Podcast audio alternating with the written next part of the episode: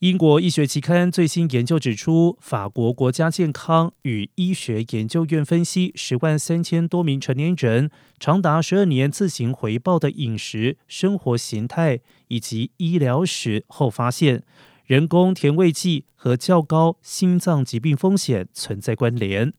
研究指出，人工甜味剂摄取量较高的受试者，每十万人有三百四十六人出现心脏毛病。不用人工甜味剂者患病比率则是每十万人有三百一十四人。此结论和世界卫生组织 （WHO） 四月发布的报告方向一致，不建议以人工甜味剂取代糖。